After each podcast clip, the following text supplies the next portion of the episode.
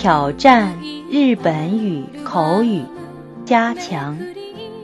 图书配套光盘，中国科学技术大学音像出版社制作出版。日本語会話への挑戦。日本語会話協定。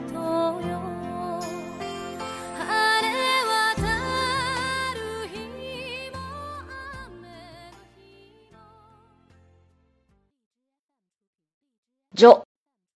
神戸市外国語大学名誉教授倉中進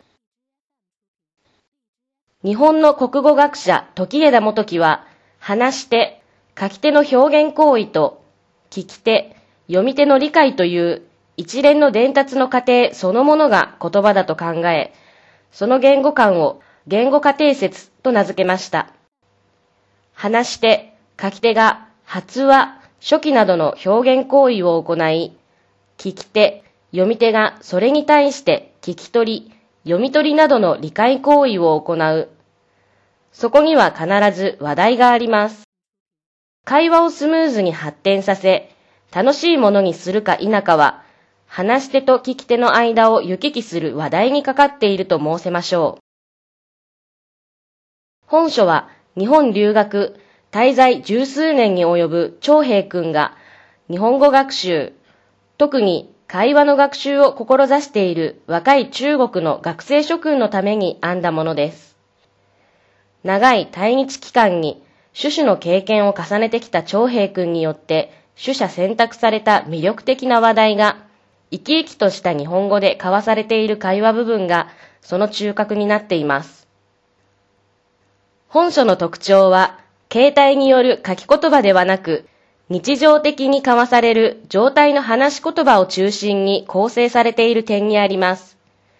これは他の教科書類にはないユニークな点であり、意欲的な試みであると思います。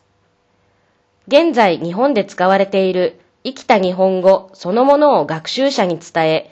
それを学ぶことを促そうとする、弊社長平君の強い意志が感じられます。日本人である私も本書に取り上げられている話題や表現を楽しく読みました。日本語を勉強している中国の若い学生諸君には取り上げられている話題を通じて語彙や文法、会話だけでなく様々な現代日本の社会、文化、習慣までもが楽しく学べることと思います。弊社の長平君とは短い期間でしたが、神戸学院大学大学院で古代日本語と中国語についての研究をしました。折々に私は中国からの留学生諸君に学業を終えたら故国に帰って後輩の若い学生諸君に日本で君たちが学んだこと、日本という国のこと、日本人のことなどをきちんと教えてくださいと語ったものでした。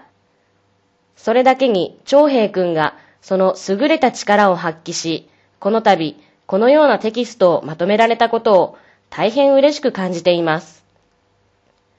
本書には単なる日本語会話の技術的なことだけでなく、日本語を学ぶ、日本を知るということに対する長平君の深い思いが込められています。本書で学ばれる皆さんは、どうぞそれを汲み取って勉強されますよう祈りつつ、助といたします。